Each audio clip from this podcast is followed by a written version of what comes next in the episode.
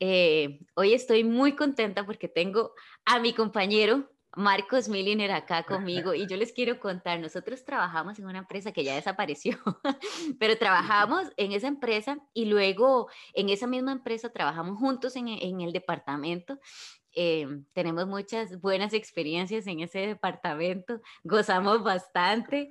Luego, creo que yo me fui primero, compañero se fue, bueno, yo le digo compañero, entonces si me refiero a compañero es de, de Marcos. Eh, yo creo que me fui primero yo, no sé si, si compañero se fue, pero coincidimos en otra empresa también en la que trabajamos, en en la que trabajamos juntos y también fue, fue un show, hemos disfrutado muchísimo este, como compañeros. Y bueno, hoy yo quiero este, eh, decirles a todos ustedes que él nos va a compartir eh, su testimonio. Esperamos que sea de, eh, de edificación para todos lo que, los que nos escuchan. Entonces, Marcos, te dejo el escenario muchas gracias, compañera. Ella me dice compañera porque yo digo compañero y compañera a todo mundo. Es para evitar decir mal los nombres. eh, bueno, yo les quiero contar un, una experiencia. Antes de hacer este podcast, yo estoy hablando con Evelyn con respecto a una, a unas experiencias que ella haya pasado. Sí. Y bueno, cuando a uno le piden que diga una experiencia, cuesta un montón porque uno te empieza a pensar a ver qué fue, porque uno vive este, pasando situaciones, este, ¿cómo le puedo decir? Dios los salva a uno todos los días de un montón de cosas, ¿verdad? Entonces, este, uno muchas veces da eso por sentado, ¿verdad? Pero en la mínima, si, si, uno, si uno se sentara a analizar todos los días, este, al final del día, cuando uno llega a la casa, este, uno se daría cuenta de un montón de cosas que Dios lo ha salvado uno durante el día, ¿verdad? Desde salvarle un choque, eh, no sé, de un robo, de alguna enfermedad, ¿verdad? De cualquier cosita que, que, que, pasa uno durante el día, Dios lo pasa salvando a uno, ¿verdad? Dios lo pasa atajando como, como diríamos popularmente. Entonces, eh, yo después de pensar y pensar, eh, hubo una experiencia muy interesante que yo tuve que fue con el nacimiento de mi segunda hija, ¿verdad? Este, yo te he contado a vos que nosotros habíamos tenido un par de pérdidas también, entonces la vida de nosotros ha sido así, una pérdida, un nacimiento, una pérdida, un nacimiento. Entonces, este, con la segunda niña, se da una situación muy interesante. Después de la pérdida, entonces, este, como al año más o menos, Dios nos da la oportunidad nuevamente de, de procrear, ¿verdad? Porque nosotros pensamos que no es bueno tener a un solo niño, ¿verdad? Un solo hijo. Que debería de por lo menos tener este, uno a la par ahí para que para que cuando uno ya no está, por lo menos ellos tengan, ¿verdad? Su, su, relación juntos y ese niño no esté solo en la vida, ¿verdad? Entonces nosotros estábamos tratando y bueno, Dios nos da la oportunidad de, de que quedemos embarazados, como decimos. Y entonces pasa todo bien, ya esté llevando los controles, porque uno cuando tiene una pérdida, uno como que este, se enfoca mucho y se concentra mucho para, para evitar que pasen cosas, ¿verdad? Entonces ahí estuvimos y todo, digamos, todo el proceso de embarazo salió bien, ¿verdad? Em, el día del parto, cuando ya estamos, ya, ya estamos, ¿verdad? Mi esposa está en la obra, este, se complica el asunto, ¿verdad? Este, y entonces nos dice el doctor que la niña tiene el, el, el, umbilical amarrado en el cuello.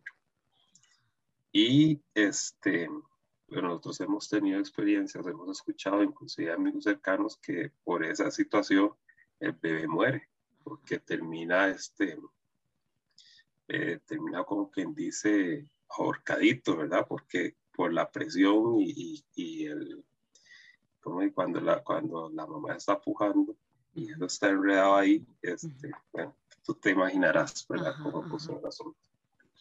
caso es que ella venía con eso así. Entonces el doctor le dijo, pues espere, espere, espere para tratar. Yo estaba en el parto. Y entonces él empezó ahí a hacer una maniobra ahí, pero la, niña duró como mucho rato con, con, esa situación. Pero entonces él como que metió la mano, hizo una cuestión ahí, gracias a Dios, y le dio vuelta. Y, este, y entonces ahora sí, y, ya salió, ¿verdad? Cuando salió, usted que el niño tiene que llorar. Tiene que llorar según un lapso de tiempo, pero ella no lloró. Entonces se la llevaron por allá y no sé qué, y le pegaron al gas y no lloraba. Y yo, y yo estaba nerviosísimo, ¿verdad? Y este, bueno, al rato ya pegó la llorada y digo, ok, gracias a Dios todo lo más. Bueno, ahí la revisaron, tuvieron que llevarla a, darle como respiración un rato. Y este, digamos que todo bien. Eh, nos dijeron, bueno, vea, tienen que traerla a control pero al hospital de niños porque parece que puede tener un problema. Entonces, este, ya te, te imaginarás, ¿verdad? Uno, Yo es, soy de los que analizo como rápido y ya uno empieza a pensar más, ¿verdad? Ahí, ahí, ahí, en la calle hay un término que dice, eh, piensa mal y acertarás, ¿verdad? un término popular. Pero no siempre es bueno pensar mal para acertar, ¿verdad? Entonces, este, ya, ya yo empecé a pensar, ay, y si esta chiquita no sabe con un problema en la cabeza, o si no, este, no sé, termina con alguna discapacidad y el asunto, y ya uno dice, mejor no lo hubiéramos tenido. Bueno, uno empieza a pensar estupideces, ¿verdad? Entonces, este, el asunto es que nosotros vamos y y durante ese rato, todos esos fueron como que ocho días más o menos, entre el rato que nace y que tienen que hacerle tamizaje y todo lo demás. Este, nosotros empezamos a orar y pedirle a Dios que quisiera su voluntad, ¿verdad? Que este, yo, uno siempre ora y dice, Señor, no permita que esto pase, pero uno no sabe cuál es la voluntad de Dios, ¿verdad? Entonces estuvimos orando y orando y orando y orando para pedirle a Dios que nos, que nos sacara de, de, la situación. Y entonces este, llegamos a la cita, vamos y hacemos la prueba, ¿verdad? Y entonces, este, ya cuando hicimos el tamizaje y nos hacen la prueba, nos dan el resultado y nos dicen que la chiquita tiene un soplo en el corazón. Y yo, bueno, imagínate. ya nosotros empezamos ahí a, a como que a desesperarnos. No sabíamos qué hacer, no sabíamos en qué iba a terminar. Pero entonces ahí es donde, donde uno tiene que volver y recapacitar, centrarse, tranquilizarse y dice, ok, bueno, esta es la voluntad de Dios, vamos a seguir este, vamos a ver qué pasa y vamos a seguir orando. Em, estuvimos orando por, por, por un buen tiempo, ¿verdad? Y este, digamos que para no cansarlos con la historia, eh, gracias a Dios, hoy ella es una niña sana, este, saludable 100%, hace deporte, juega fútbol, juega basquetbol y está en todos, todo, todo, todo su potencial y no ha pasado nada con su corazoncito. ¿verdad? Todo ha salido de maravilla, gracias a Dios. Wow, compañero, compañero, yo siempre he tenido em, tal vez la, la bueno, la, cuando eh, hemos trabajado juntos, he tenido la oportunidad de ver cómo usted reacciona con, con, diferentes cosas. Siempre he notado que usted es muy ecuánime, muy tranquilo y todo, pero esta situación es como muy diferente, eh, obviamente, a, las, a las situaciones laborales. Em, en ese momento que, que usted está ahí con, con, con Barbie en la en labor de parto, ¿qué piensa usted de Dios y cómo logra, porque Dios dice que nosotros debemos este, tener dominio propio sobre nuestras emociones. ¿Cómo logra usted dominar eso? Bueno, este es un poco complicado, pero digamos, en ese momento yo pienso, bueno, no puedo hacer un loco, hacer loco aquí, porque de ahí pues, la otra muchacha se me va a poner loca, ¿verdad? Y ahí se arma el desorden. Entonces yo tengo que estar ecuánime para irme. Entonces yo me voy con la enfermera y me voy con, con el obstetra. Y nada más le digo a ella que tranquila, todo está bien, no se preocupe. Me voy para oír qué es lo que tienen que decirnos, ¿verdad? Este, ya en este, en el momento en que ya ella llora y todo, entonces ya yo me relajo, ¿verdad? Y entonces, este, la lleva un momentito, la revisan, y entonces la dan a Barbie un rato y después la llevan al, a, la, ¿cómo lo que te dije? A la... la llevaron para poner como para ponerle respiración así ajá, un poco respiración por el asunto ajá. Pero entonces, cuando se la llamo, yo digo, vamos a llevarnos un momentito, no te preocupes, todo está bien. Ajá. Pero ella, ella viéndome así como que... Sí, como que no le creo. ¿Verdad? Pero bueno, no se preocupe, todo está bien. Entonces la llevaron, este, le pusieron ahí eh, oxigenación un ratito, ¿verdad?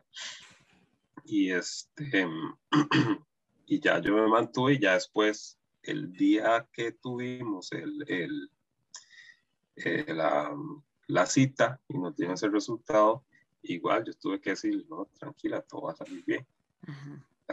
Relájese, vamos a esperar a ver qué, qué Dios tiene para nosotros. Entonces, este, uno tiene que tratar de, de, este, de estar en, una situación controlada, ¿verdad? Para no hacer un alboroto, ¿verdad? Por ahí, no tanto hacer un alboroto, pero también centrarse para confiar y esperar en lo que Dios tiene para nosotros, ¿verdad? Eh, si uno no se centra y uno no, no, no se controla, muchas veces uno toma decisiones equivocadas. Entonces ahí es donde el problema se puede dar y al final Dios no nos puede ayudar porque nosotros tomamos una decisión precipitada. Y esas decisiones Dios no las controla, son decisiones que nosotros tomamos. Y por estas decisiones que nosotros tomamos, el rumbo de, nuestra vida puede cambiar drásticamente. Entonces uno tiene que, que, esperar ese momento para, para, para, escuchar la voz de Dios, ¿verdad? Em, cuando hicimos eso, bueno, yo siempre me aferro a un, no es necesariamente un versículo, sino es un enunciado que dice más o menos así que nosotros no, no podemos, podemos estar seguros del futuro si nos acordamos de lo que Dios ha hecho por nosotros en el pasado. ¿Verdad? Entonces, si Dios te ha salvado de una situación en el pasado, ¿por qué no lo va a hacer ahora? Entonces el futuro está asegurado porque si Dios te ha ayudado antes, te va a seguir ayudando y te va a seguir sacando de, de las diferentes dificultades. Compañero, eso sí es un huevazo, porque es cierto, uno a veces trata de, de, arreglar las cosas como uno piensa que es y se acelera en cuanto a las, a las decisiones. Yo quería preguntar también porque, em, bueno, sí, yo, yo había compartido antes, eh, en varios podcasts antes, eh, que yo había tenido estas pérdidas, pero una de las cosas Em, que tal vez me, me, cuestan es mantener esa tranquilidad, ¿verdad? Porque yo digo, ¿y si pasa otra vez lo mismo? ¿Y si esto? ¿Y si Bueno, todos los is, eh, ifs que usted se puede imaginar, ¿verdad? Eh, ¿cómo, cómo, ¿Cómo hicieron los dos? ¿Cómo hicieron los dos para conservar la calma durante estos cuatro embarazos que tuvieron? ¿Y cómo eso influyó en su relación con Dios? O sea, hubo sube bajas de relación con Dios o, de fe o de esperanza que se iban a lograrlo. ¿Cómo, cómo fue ese camino? Bueno, este, no le voy a mentir, pero cuando sucede el caso difícil, ¿verdad? Lo que uno tiende a hacer es enojarse con Dios. Sí. ¿Verdad? Eso es lo que uno tiende a hacer. Sí. Y bueno, dependiendo de la relación que uno tenga con Dios, este, va a depender la cantidad de tiempo que usted pasa enojado, ¿verdad? Entonces, este, ¿cómo te puedo decir? Por ejemplo, mire la historia de Job, Ajá. ¿verdad? Sí. Este, bueno, Job no tanto se enojó con Dios, pero sí le hizo unas preguntas sí, interesantes. sí, interesante. Y Dios le demostró a él que, que no había nada que preguntar, o sea, yo soy Dios y punto, Ajá, no pregunte nada. ajá, ajá. Em, cuando, cuando uno se enoja con Dios, lo que uno hace es alejarse de Dios, ¿no? Sí. ujú, ¿verdad? Porque uno, uno le cierra la puerta de su corazón entonces uno se, más bien se va hundiendo más de lo que ya está. Entonces, este, cuando, cuando sucede una situación así, eh, nosotros, sí, nos enoja con Dios, pero la idea es este, re- restaurar la, la, la- la relación lo más pronto posible, porque entonces al final nos vamos a dar cuenta que ni la familia, ni los amigos, ni uno mismo ¿verdad? va a poder reconfortarse. El único que lo reconforta a uno es Dios y es el único que le ayuda a uno a salir de eso porque todo el mundo te dirá, ay, lo siento mucho, mis, ma- mis condolencias, esto y lo otro, pero nadie puede ayudarte, ujú, ¿verdad? Es cierto. Nosotros cantamos una canción que se llama Cristo sabe. ¿verdad? Este, y siempre que la introducimos, decimos que es el único que sabe por lo que uno está pasando, ¿verdad? Y es el único que te puede ayudar, nadie más, ¿verdad? Cuando uno este, pierde a un familiar o cuando uno pierde un trabajo, cuando uno está en cualquier situación, el único que le da fortaleza a uno y que lo puede ayudar es Dios, nadie más. Solo Él le ayuda a pasar los, los, los el cónyuge, los familiares, todos pueden, pueden tenderle a uno una mano, ¿verdad? Pero, pero en realidad el único que le ayuda a uno, que le da paz, que le da tranquilidad es Dios. Es Dios. Estoy totalmente de acuerdo. Compañero, una última, bueno, no, tengo dos preguntas más. Em, yo he hablado con muchas personas que también han pasado por una situación similar a la que pasamos nosotros. Y a veces me dicen, no, es que tal vez el, el hombre no siente lo mismo que la mujer. Y yo estoy un poquito en desacuerdo porque yo creo que ambos sentimos lo mismo, pero lo expresamos de forma diferente, tal vez. Totalmente. Y no podemos generalizar que todas las mujeres lo van a expresar de la misma forma tampoco, ¿verdad? Pueden ser unas un poco más reservadas o... o- ¿Vos cómo, cómo sentiste que llevaste este luto? Bueno, este, naturalmente el hombre tiene un, protector, por decirlo así, ¿verdad? Este, como, di- como diríamos, dejémonos de varas, ¿verdad? Pero digamos, el que está, este, el que está metido de cabeza en la relación y de verdad ama, tiene ese rol, ¿verdad? Uno, uno termina siendo, como quien dice, mentalmente más fuerte, por decirlo así. Entonces, este, en todas las ocasiones, eh, yo he tenido que ser, por decirlo así, ecuánime ajá, en, en- en la situación, ¿verdad? Este, como quien dice, aplomar los pies, ¿verdad? Poner los pies en la tierra y tal vez llorar solo otro- en otro momento, ¿verdad? ujú, Y Sí, tal vez en el momento difícil, este, permitirle a ella que llore, abrazarla y todo lo demás, y este, pero mantener ahí, como quien dice, la cordura, la cordura. Ajá, ajá, Este, lo que a mí me ha ayudado, ¿verdad? Digamos, en ese caso tengo un par de versículos aquí, bueno, tengo tres. sí, Eh, uno es Mateo 18, 19, que ajá, dice así, otra vez os digo que si dos de vosotros se pusieran de acuerdo en la tierra acerca de cualquier cosa que pidieren, les será hecho por mi Padre que está en los cielos, ¿verdad? El otro es Mateo 21, 22, que dice, y todo lo que pidiereis en oración, creyendo, lo recibiréis, ¿verdad? Hay que pedir creyendo. creyendo. Eh, Esa es la parte, ¿verdad? Si usted no cree, este, puede pedir lo que sea, que, que casi que no va a pasar, ¿verdad? Eh, eso por un lado. Ahora, la pregunta es, ¿será que todo lo que, lo que uno pide creyendo se le va a dar? Eh, ¿Será que esa es la voluntad de Dios? Eh, ¿Será que lo que estamos pidiendo es este, lo que Dios quiere para nosotros o que es lo mejor para nosotros? ¿verdad? Entonces, hay otra experiencia que a mí me, me, me da mucha, este, mucha fortaleza. Y yo no sé si vos te acordás del caso de Daniel y sus amigos, bueno, los amigos de Daniel, en el capítulo 2 de, del libro de Daniel, cuando el rey Nauconosor edificó la estatua. Sí. ¿verdad? Y el rey les pidió a ellos que, la adora, que, que, adoraran a la estatua, que se postraran ante la estatua, porque si no los iba a meter en un horno de fuego. Y entonces, este, cuando sonaron los, todos los instrumentos de música y todo lo demás, es, había que postrarse. Pero los amigos de Daniel no se postraron, ¿verdad? Por ahí salió un sapo, ¿ah? como dicen, como siempre. y los cantó, ¿verdad? O sea, los sapió. Le fueron a decir al rey que habían tres muchachos ahí que, que no se habían, no se habían postrado.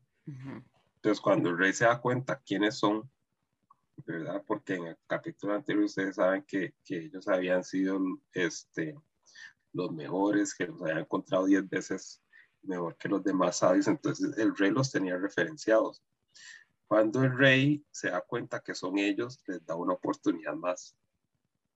Y entonces les pide, vea, yo voy a, voy a sonar la música otra vez y necesito que, que, este, que se agache, que se postre.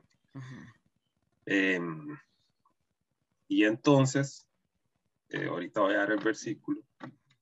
Entonces, este, en realidad está en Daniel capítulo 3, no en el 2, en el 3 pero ellos dan una declaración muy poderosa este, que a mí siempre me ha llamado la atención, porque a veces nosotros oramos y pedimos algo y no siempre sucede, ¿verdad?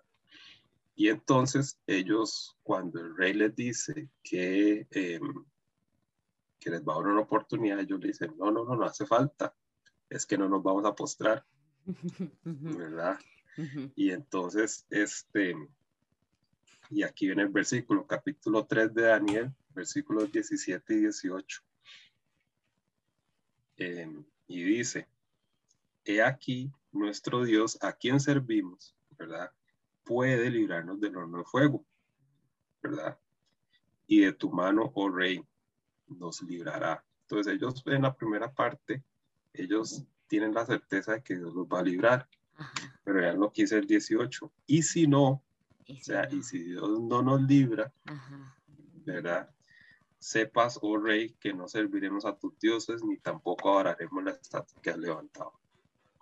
Entonces, esa es una convicción interesante. O sea, ellos este, están teniendo la certeza de que Dios los va, les va a sacar de ese peligro. Pero también tienen en su mente que puede ser que no es lo que ellos quieren y que tal, y que tal vez Dios no los hace, pero lo más importante aquí es que ellos nunca dejan de confiar en Dios. O sea, Dios es su baluarte, Dios es su fuerte.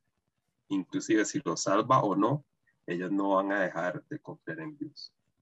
Y entonces, cuando sucede eso y ellos demuestran su fidelidad a Dios, entonces vea que Dios no, Dios no quita el horno de fuego, sino que ellos terminan entrando al horno de fuego pero entre el horno de fuego, ellos están ahí y no les pasa nada.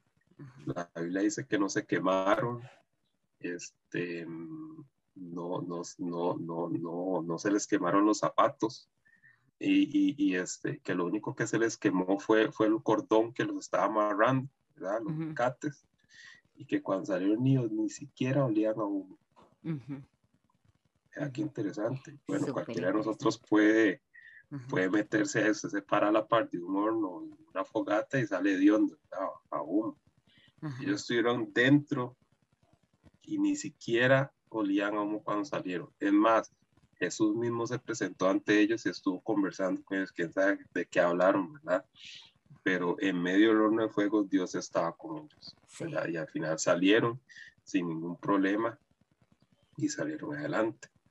Entonces es bueno como, como tener esa, esa convicción, ¿verdad? Y no siempre pensar que si, que si lo que nosotros pedimos no es respondido, es porque es algo malo, sino porque tal vez Dios tiene algo diferente para nosotros. Y bajo esa premisa es más fácil este, llevar a cabo las cosas, pasar el dolor por un momento, pero teniendo la certeza que Dios siempre tiene todo bajo control y que Él controla todas las cosas. Compañero, eso es espectacular. O sea, yo he leído esta historia de Daniel no sé cuántas veces y nunca me había detenido a, a meditar sobre, y si no, esto es lo que voy a hacer. Exactamente. Esto es increíble. Y parece como que le hubiera dicho antes, pero no. el, el, este podcast que se llama Uno Más, precisamente viene de esa historia, de uno más entre las llamas. Hay una canción de Hilson y, también... Ajá, eh, precisamente por eso yo le puse uno más, porque en estas situaciones es cuando vemos uno más con nosotros, que, es, que no era uno más que estaba ahí afuera observando cómo se, que, se quemaban o cómo entraban al horno de fuego, sino que estaba ahí porque dice que el, el rey vio una cuarta silueta, o sea, estaba Daniel, sus dos amigos, y vio una cuarta silueta dentro del horno de fuego. Y así es Dios mm. con nosotros. Eso es lo que me encanta. Compañero, un pensamiento final para aquellas personas que están pasando por una situación similar a la que le describiste ahora, em, que se sientan en este momento tristes o abatidos o como dice ese versículo, bueno, hay un versículo que dice que Dios siempre va a estar con nosotros y que mm, aun cuando nosotros desmayamos, porque a veces sentimos así que nos desmayamos, ¿verdad? De la tristeza o del dolor, eh, un pensamiento final para esas personas. Bueno, yo lo que les quiero decir, basado en lo que acabamos de comentar, es que siempre eh, tengan la certeza, no de que Dios les va a responder la oración como ustedes quieren, sino que tengan la certeza de que Dios tiene todo bajo control. Y que los que aman a Dios, todas las cosas les ayudan a vivir, ¿verdad? tengan eso siempre presente. Eh, vivimos en un mundo de pecado y van a pasar cosas, ¿verdad? Pero este, nunca se les olvide que Dios está al control y que Él camina a nuestro lado y que las cosas van a terminar este, resolviéndose de la mejor manera para la voluntad de Dios, ¿verdad? Y, que, y si hay alguna situación difícil eh, que no salió como usted quería, este, tenga la fe y la certeza que Dios le va a ayudar a salir adelante con la situación, ¿verdad? Porque no hay nada que Él nos ponga que sea, que no podamos soportar, Entonces, este, Él lo hace para nuestro bien y para salvación de todos. Así es. Gracias, compañero. Y gracias a todos los que nos escucharon el día de hoy. Espero que este, Dios hable sus corazones y consuele sus corazones también si están pasando por una situación similar. Nos vemos en la próxima. Chao.